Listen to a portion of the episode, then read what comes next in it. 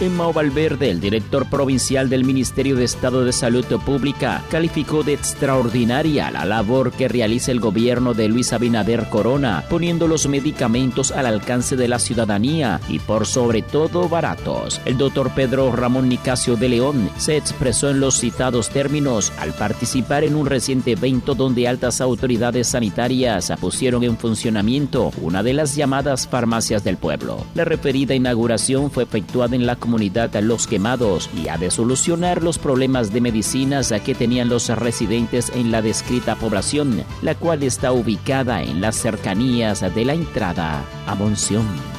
En Santiago de los Caballeros, un hombre fue apresado en el ensanche Bermúdez de esta ciudad con un arma de fuego robada y 22 porciones de presunta cocaína y marihuana. El detenido de 29 años de edad, residente en el referido sector, fue capturado por agentes preventivos de la Policía Nacional tras mostrar un perfil sospechoso. Al ser requisado se le ocupó en el cinto derecho la pistola Boeing calibre 9 milímetros, serial número B62941 con su cargador y 11 cápsulas, que al ser depurada figura con denuncia sustraída del interior de un vehículo el 24 de diciembre del 2020 en el municipio de Villa Altagracia, provincia de San Cristóbal. Al apresado también se le ocupó la suma de 950 pesos en efectivo y un teléfono celular, por lo que dentro de las próximas horas será puesto a disposición de la justicia.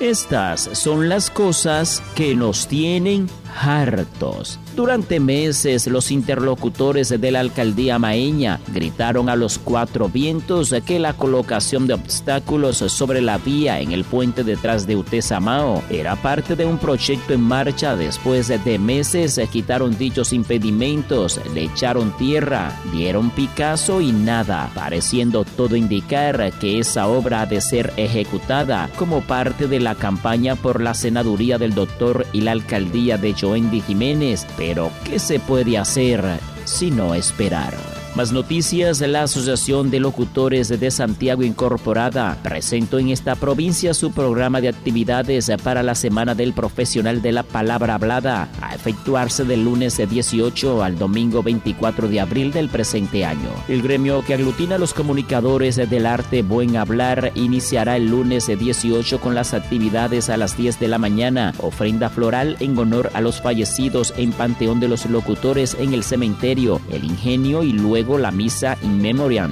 de los locutores en la Catedral Santiago Apóstol en la ciudad Corazón. Para el martes 19 a las 7 de la noche se continuará con una conferencia a cargo de Monseñor Benito de la Rosa y Carpio con el título La ética en la locución. Esto será en el Salón Juan Pablo Duarte del Ayuntamiento de Santiago. El miércoles 20, comenzando a las 5 y 30 de la tarde, se efectuará el torneo de dominó entre locutores y periodistas con la entrega de trofeos y premios en metálico para los primeros primeros tres lugares. Esto será en el local del Colegio Dominicano de Periodistas Seccional Santiago, CDP Santiago en Villa Olímpica. Para el jueves a las 7 de la noche, la ALS presentará la conferencia con el título La humanidad en el éxito de un comunicador y cómo descubrir tu talento, apórtalo al público y cómo hacerlo productivo. El comunicador Domingo Bautista y la locutora Juana Núñez a efectuarse en los salones Centro de Convenciones de la Universidad Tecnológica de Santiago Utesa en la avenida Las Carreras. El viernes 22 desde las 7 de la noche será la fiesta del locutor con la participación de varias agrupaciones tocando en vivo, donde además se tomará el juramento de nuevos miembros de la ALS.